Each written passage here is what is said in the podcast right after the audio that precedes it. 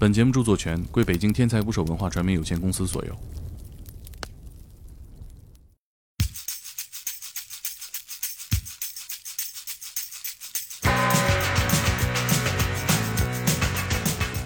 大家好，我是猛哥，拜个晚年啊，过年好。呃，今儿是一期不合时宜的节目，做晚了，早就应该干。去年结束的时候呢，啊，做内容的人都忙着盘点，我就想啊，如果我们盘点这一年见到的事情，哪一群人的故事最让我念念不忘？是四川人，你还记得吗？他们去年经历了高温限电、火山、地震、风控，以及由此产生的各种小家庭要面对的灾难。他们这一年非常了不起，像我们中国人的缩影。四川人呢，出了名的乐观，在这样魔幻的背景下呢，竟然还诞生了不少段子，流传到了网络上。那个欢乐的氛围呀，不像是遭了灾。但是在段子后面呢，还藏着最真实的生活。这期节目我在“天才捕手计划”公众号里征集了五个故事。四川有八千多万人，我们今天只能讲五个。这五个故事，在我心里也是重庆人、河南人、内蒙人、新疆人、上海人、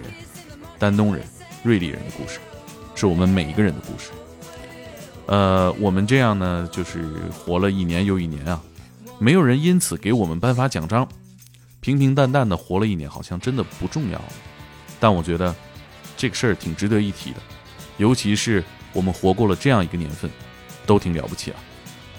嗯，新的一年，工作和生活又开始了。这期节目呢，向所有人致敬。我们又活过了一年，我们还会再活一年。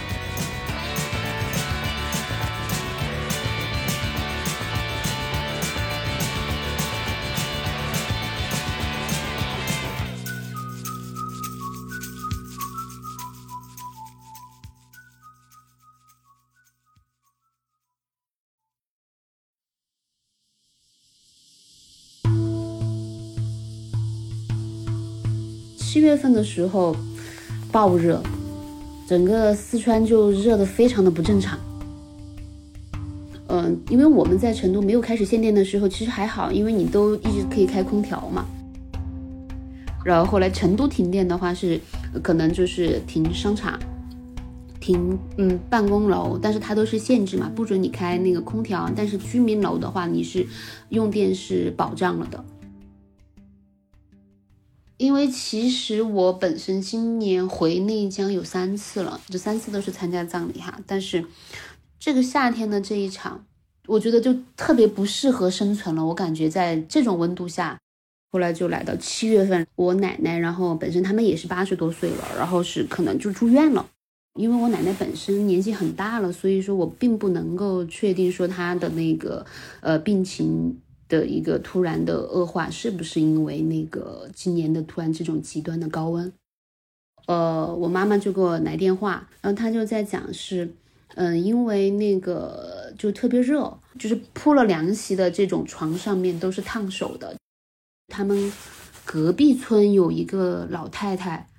然后就是可能也也缺乏常识吧，她也是早上出门，但是就是倒在地里，然后就没有起来。当然，他们没有那个什么热射病的概念，他只是告诉我说就是热死了。我觉得真的就特别的震撼。呃，七月份他们他住院了之后嘛，然后呃是我爸爸三兄弟会轮流去医院的照顾，因为我爸爸三兄弟都是六十岁左右的，呃外面又很热，可能那个医院的空调又开的挺足的，然后他们结果后来就是没几天，就是照顾的三兄弟都生病了。就是每天到了医院，可能就是照顾我那个奶奶的同时，他们自己也会打点滴。八月份的时候，就我奶奶就去世了，然后我们就呃回去办葬礼。然后我的呃老家呢是在四川下面的一个嗯地级城市叫内江，非常热，比成都还热。可能那个时候就是因为他们是靠近重庆的，平均温度更高，可能四十多度。呃，我堂哥的车子本来开开回乡下，然后可能就停在那个户外的这种坝子里面，就停了几个小时。然后在嗯，就是他傍晚，然后要开车回城住的时候，车子就发动不了了。然后他们最后是呃一个拖车来把这个车给拖走。他小孩子的那个就是鞋子是忘了一双在那个车里边儿，他们去打开的时候，那个鞋子是完全变形了，就是那种已经是那种弯曲的一个状态。后来我们所有的就是车辆的话，可能都会找一些什么竹林呐那种地方，就是藏进去，温度稍微低一点。我们会聘请一个专门的这种丧葬的一个相当于外包的团队嘛。餐饮的话，呃，在我们四川叫做一种坝坝宴吧，十多桌吧，每一天早中晚三餐，这些相亲都会到这儿来吃饭。所以说，这个团队是要承担的是他们早中晚三餐五天的一个餐饮，它是全部的制作和这种吃饭全部都在户外。这次的话，可能就是大概是在一百多人吧，因为会在四十多度的户外，然后起锅起灶做饭，然后虽然会有那种大风扇啊或冷风机吹，但完全不管用。然后会每天都有几个人倒下，然后第二天然后就申请说不来了。有嗯道士负责这些道场啊整个仪式方面的工作。嗯，他们我看的是一般是平时就穿个 T 恤在休息的时候，然后要就是进行仪式的时候会披上一个他们的道士袍嘛，但是那个道士袍也是薄款的，对，然后就是一个一个外袍会披上。他们也很热，但是相对比做饭的要好很多。在一个空坝上面，然后那个这种铁桶的那种桶装的那种防中暑的那种汤药嘛，我们那边叫十滴水。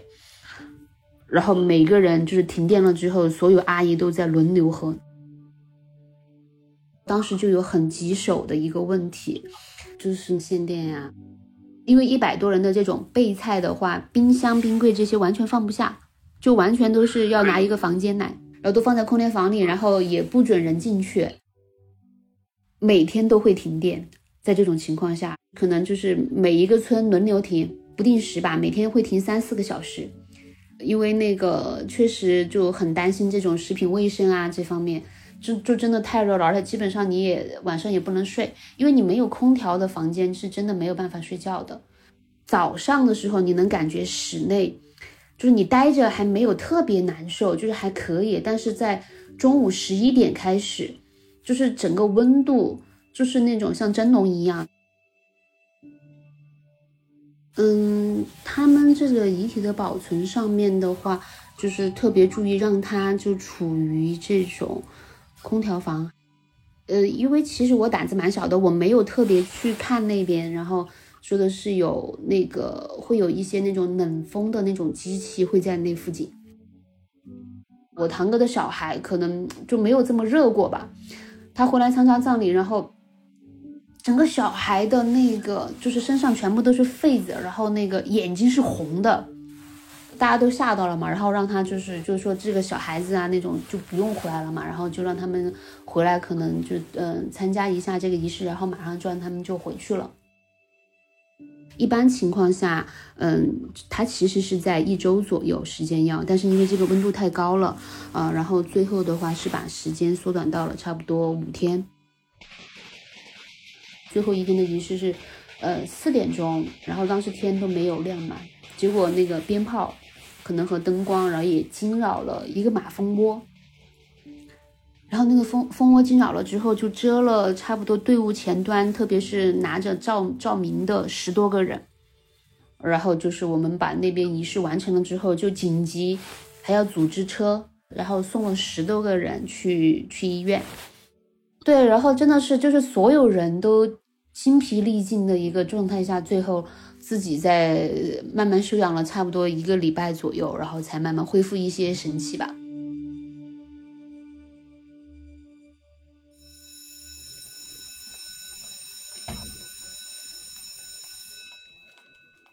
呃，我叫小林，我在四川上学，今年大三了。我是赶上疫情那一届高考的。嗯，就是在高考前的话，我们已经经历过网课了，正好赶上疫情上大学的，我们三年都是这么过的。我们确实是少了一些机会去认识更多的人，断断续续的，差不多一直都是这个状态吧。呃，讲道理的话，可能现在还是有很多同学都没有认全。上半学期的时候，就是在一些社交媒体，还有朋友圈会看到有些同学开始陆陆续续的会做一些纸宠物。呃，我觉得最开始的那一波可能就是因为好玩，或者说封校压力太大了，需要一些精神上的慰藉吧。我印象里的话，就是我朋友圈有一个女生做了一个杜宾狗，都是放寝室门口，就是拿纸盒做的，颜色也比较比较亮嘛，看起来就很帅，而且他们的形做的也很正。有同学会去那边，就是他们寝室门口打卡合照这样子。就有动手能力比较强的同学做了一个霸王龙，概有半米高吧。然后之前在小花园里看到有同学在那边和纸狗合影，不知道为什么他们就是在那边摁拍，拍了快一个下午了。就有一天我看我舍友心血来潮也在那边摆弄，要做一个纸纸宠物嘛。然后我想我平常也挺喜欢做手工的，我就问他需不需要帮忙，然后我们俩就开搞。正好我们中午在看蜡笔小新下饭嘛。然后就准备做一个小白，拿平常就是攒下来的一些盒子，然后制作的过程的话，就是在白纸上先画个形上色，贴到瓦楞纸上剪裁一下，再拼装，最后背面找几个小盒子做支撑，只要正面看不出来就可以。我感觉我们做的挺好的，我们做完之后就这事儿就过了嘛，就直接把它放在门口看门了，没有。不怎么发朋友圈的，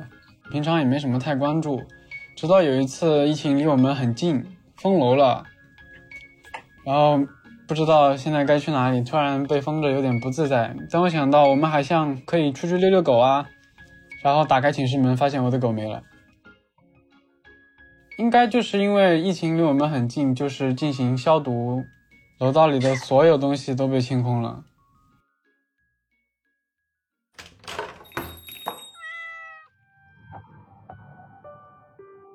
嗯，我是在四川泸州，嗯，开了三家那个宠物医院，嗯，两家在江阳区，一家在龙马潭区。当时我在负责龙马潭这个医院，离我家很近的。当时是所有小区都封完，就是都不能出门，封控了，就所有小区的人，如果是要出去的话，就只能够有每两天有一个人可以凭我们的出门条填上时间出去两个小时。路上都没有车，几乎就看不到活的动的东西了。然后只有超市和就是诊所，还就是人的这种诊所和医院是在营业，其他的全部关掉。晚上的时候，可能就大概十一点多的时候，我刚要睡，听到我的手机响了一下，看了一下，有一个人加我，我当时也要快要睡着了嘛，所以迷迷糊糊的我就点了同意。之前他到我们医院来就诊，是他的一只黑色的猫猫叫黑妞，呃，口腔溃疡。然后当时呢，我就给他呃做了检查之后呢，就跟他开了一点药，然后后面这个猫就好了。过了可能一个周，这个家长就给我打电话，就说，然后他家里面有四只猫，就说他的猫猫去其他的医院已经做了那个绝育了嘛，他一只叫黑翔，一只叫黑吉。但是呢，回来之后发现他的猫猫就是状况就不对，就没有精神，然后呕吐。当时我也有怀疑，就是它可能是得了病毒性的这个猫瘟，但是呢，我又不敢确定，因为没有做检测。然后我就说，因为现在封控，我说我们现在出来不了，到就近的那个医院去看一下是是什么情况。他就说好，然后呢，他就去了。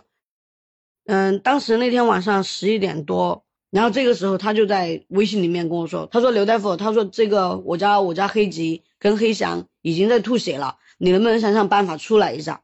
我说：“你不是今天在那个去检测是那个猫瘟的吗？你就在那家医院治嘛。”他说他们不行，他说才给我输了两个小时的液。其实对于我们宠物医生来说，一一只猫瘟，它输液的时间，不管它的速度是多少，不管它的液体量是多少，两个小时是肯定不够的。我当时就觉得确实还是有点那个太离谱，然后我就说，那你那你有没有跟他那个医生打电话呢？他说打了，打了三十多个电话都没接。然后他说你快点过来嘛，帮我看一下我的猫。他说你今天晚上不来的话，他们两个肯定都要走掉，因为又在便血，然后又在吐血，就很严重了。我就想了一下，给我们的总院长打了个电话，然后总院长的意思呢，就是说，呃，不确定他治不治，因为如果来了之后他不治的话，我们就白出去一趟，而且还难，还还就是有风险嘛。然后我就跟我们那个总院长说，我说我还是要过去一下，本来离我家也比较近，我说还是要出去一下，去至少看一下这个猫猫的情况再说嘛。我拿了我妈的那个出门条，因为我妈第二天要去买菜。我是跟我老公说的，他也是一个兽医，他是主要负责大动物的药品销售。他当时还是犹豫了的，他说那么晚了，你出去万一他又不治，或者是确实就是没法治，那你不是就白去了吗？但是我就跟他说，我说你你想要是现在有人跟你说让你去给他拿药，然后那个小羊生不出来了，你会不会去？他想了一下，他说会。然后出去的时候呢，保安是不会让我出去的。他说你那么晚出去干什么？他说超市都关门了，你还出去买什么菜？然后我没办法了，我就跟他说我是宠物医院的，有两只猫很很恼火，要过去救治。然后保安开始都不会同意，他都说不不可能，他说那么晚了让你出去不行，怎么样怎么样？后来就磨嘛，一直磨磨到后面，他觉得可能可能我是决心下的比较坚定，所以他就说那你快去快回。结果那天晚上我们到了之后，我们那个院长。他就跟他老婆也过来了嘛，赶过来之后就给这个两只猫确诊了，两次都是猫瘟，然后一直在吐血，一直在拉血，反正隔两个小时就会吐一次，然后拉一次。然后当天晚上因为要挂大夜输通宵，我就陪着那个家长熬了一个通宵，熬到了中第二天中午的一点多，然后我们院长又回来，他跟他老婆又会来换我，然后他们他们又熬。他们又熬到晚上十一十二点多，接近一点钟，然后我这边睡好了觉了之后，然后我又过去接他们的班，然后就这样连续有三个三四个通宵吧，应该三四个通宵之后，那个血就止住了，后面就不用熬通宵，就白天输液了嘛。再加上那差不多就过了又过了差不多三天的样子，基本上就解封了，就解封了之后，我们就正常上班，就有其他的，比如说其他的医生和助理可以来帮我们顶一下班。然后就这样换着，最后这两只猫猫都我们都救活了。十一月二十一号的时候，接到了就是我们需要封掉我们蓝田那个医院周围的小区，那些设施都不能开门营业，因为医院里面现在如果被封的话，就只能留三个助理，他们是接不了诊的。所以那天晚上我就收拾了行李，然后就赶到了桥南那边去住到了宿舍，跟助理他们住在一起。当天晚上呢，就接到了一只猫猫，然后做了手术下来当天，我们不但没有涨价，反而还是在尽可能的去给客户做一些减免的工作，就是一些费用都给他们减免了。我们正在发展的一个过程当中。呃，大部分的人，可能百分之八九十的人都在觉得说，宠物医院就是为了挣钱，他不会为了你的小动物怎么样怎么样。我说不是，我说我是为了那些小动物的生命健康，我们尽力的去做一些力所能及的事情。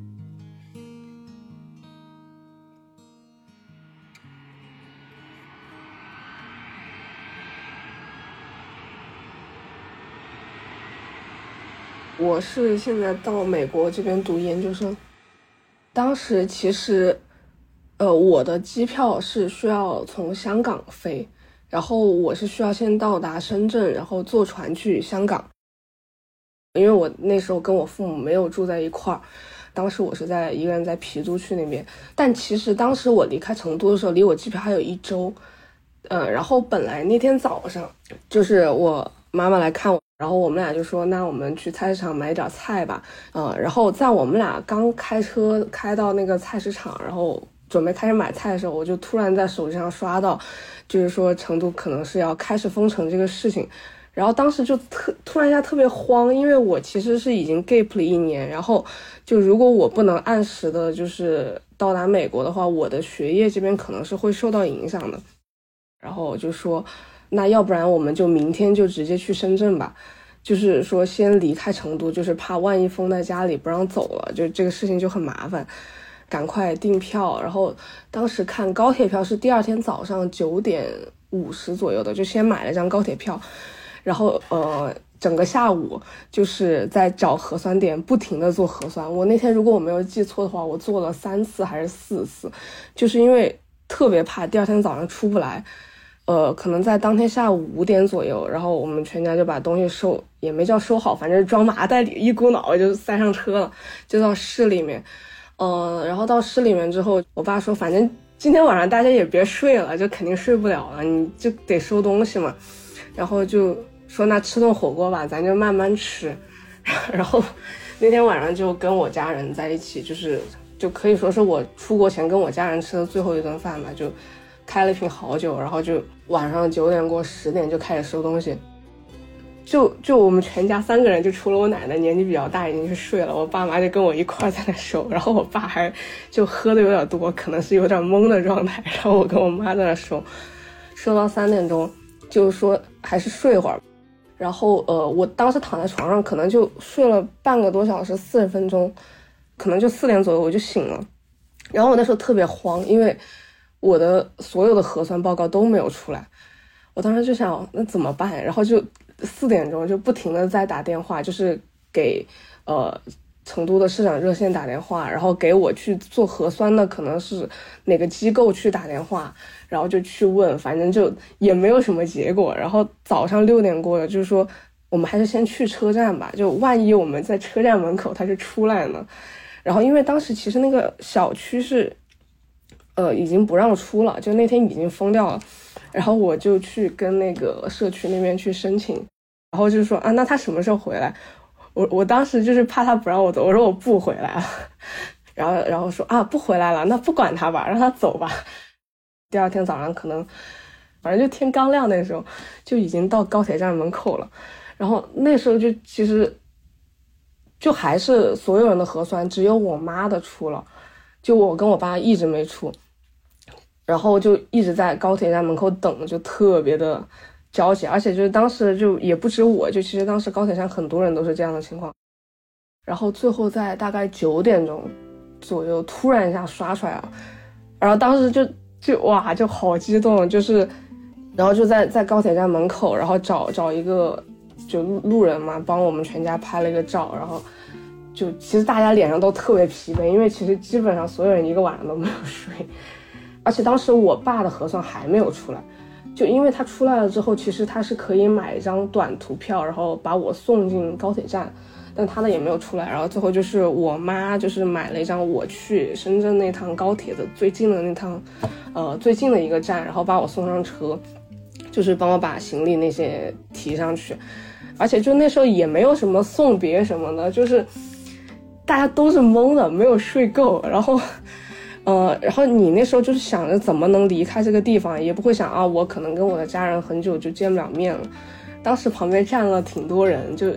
大家都是一个晚上没有睡，要有回去工作的，然后有跟我一样去读书的，反正就大家都是一个晚上没睡，然后从从飞机改签的，然后反正就各种交通方式，最后就改签到那班高铁。而且就是其实特别幸运的是，第二天我坐的那班高铁就停运了，就我那天还没有停。但我上那趟高铁的时候，其实我也是很迷茫的，因为我也打电话跟深圳那边沟通，没有人知道你从成都过去的它是什么政策，因为是他们成都这边是临时一下突然一下就封城了，然后深圳那边也没有办法给到我具体的答案，就是我需不需要隔离，然后我是自费隔离还是怎么样，就什么都不知道。我到深圳那边之后，就我一个人提了三个行李箱，就有两个特别大出国那种，然后一个就是普通国内旅行那种行李箱。然后当时我们其实头天晚上在收拾行李的时候就想，说这咋整啊？就我一个人肯定是提不下来。然后就从我爸那儿就是哪件衣服上扯下来一根腰带，是那种扣的。就把那个用腰带把那两个特别大的行李箱的把手拴在一起，然后我就可以拉着那根腰带走，然后另外一边就是提我的另外一个行李箱还有包，然后背上还背个包，反正就特别狼狈。然后就其实这里面就是我自己比较耿耿于怀的一个点的话，就是就我跟我前男友的故事，因为我们俩其实是怎么说，我们俩感情其实没有什么问题，但是因为我们对人生未来的规划差距实在是太大了，所以就我们俩其实默认的是，我出国之后我们俩就会分手。然后他当时工作特别忙，就我们俩虽然在成都，两个人都在成都，我们俩是属于谈出了异地恋的感觉，就基本上就只有周末能见一次面这样。然后其实我们当时是掰着手指头算最后见面的日期，这中间其实还有个周末是本来该我们两个最后一次见面，但是就是因为这个事情，就我们俩就没有了，就没有最后一次见面了。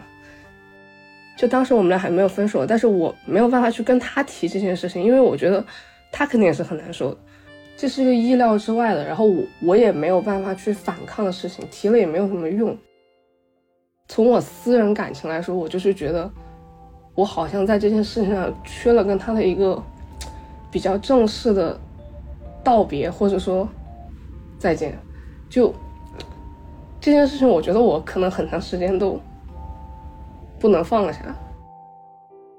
反正短时间内我们肯定也是见不了面的，因为我现在也回不去。而且我觉得再见面的话，其实大家是不一定是一件好事儿，所以后面就没有太多联系。他有时候会在微博上发一些，就是我其实能看到，我们俩没有互相关注，但是我们俩其实是会去翻，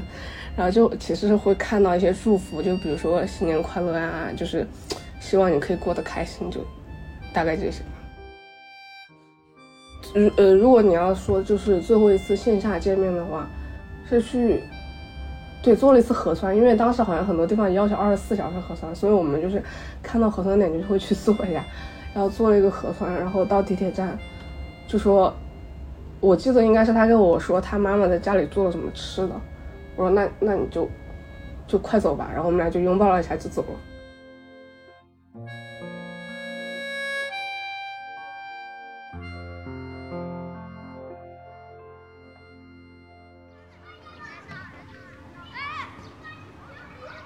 嗯，就是在私人托儿所里面，就是照顾小朋友。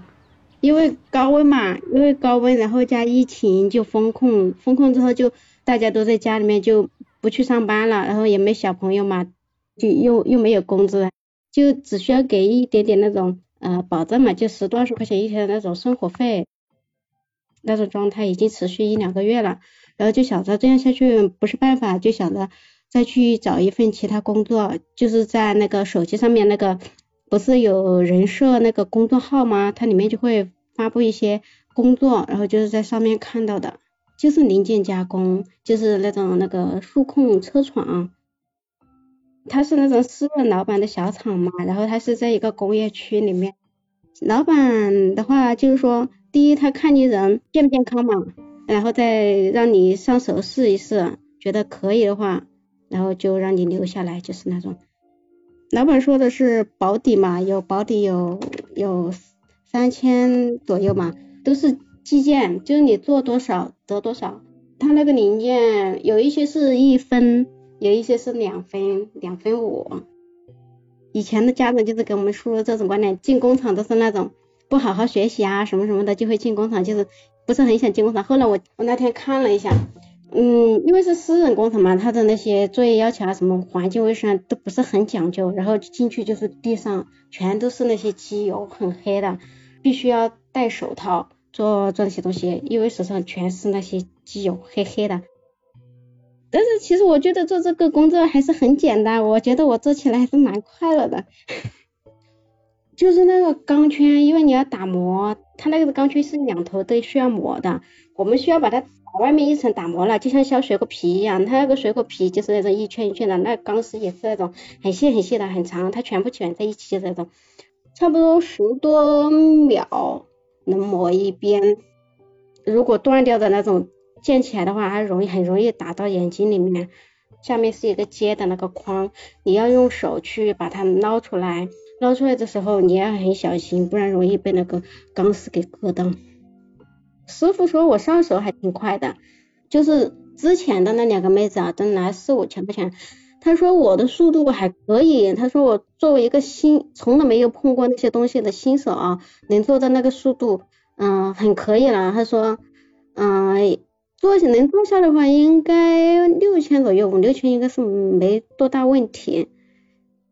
我当时做的那种是两分五一边，然后磨下来一个五分钱好像是。我那次算了，反正。你要想四千左右的话，都要好像得磨五万多个至少好像。第二天也是我送了孩子，然后再去厂区里面，就去了一个多小时，高温放假，然后限电，政府下文件下来就开始控制，不允许再工作了，然后就直接全部放假。嗯，所有的厂区都限电，包括我老公他们公司啊，全部都是限电的。只有偶尔那种大厂有自己的发电机的，它是可以自己生产，就是自己的发电机生产可以正常工作。限电都结束了之后，我老公他们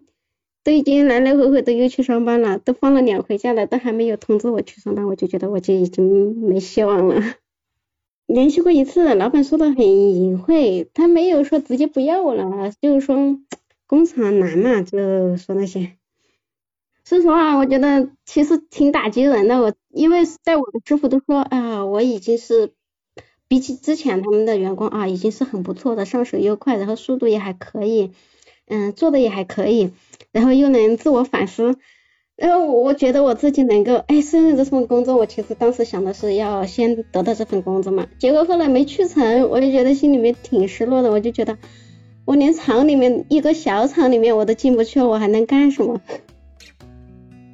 然后上个月就打算去考一个摩托车驾照嘛，弄个三轮车，摆点摊卖点东西嘛，然后又能照顾孩子，又能有一点点家家里补贴嘛。但是摆地摊我又发现了一个事情，就好像是从上个月还是上上个月底，他就是每天规定一个时间段嘛，就是大家可以摆摊，都很热闹，生意也挺好。结果发现好像现在因为现在城管管得很严。然后这边没有一个摆摊的了，摆摊也全都撵走了，我说太失落了。没有上班，就偶尔给人家，有时候人家需要嘛，给人家发发广告之类的。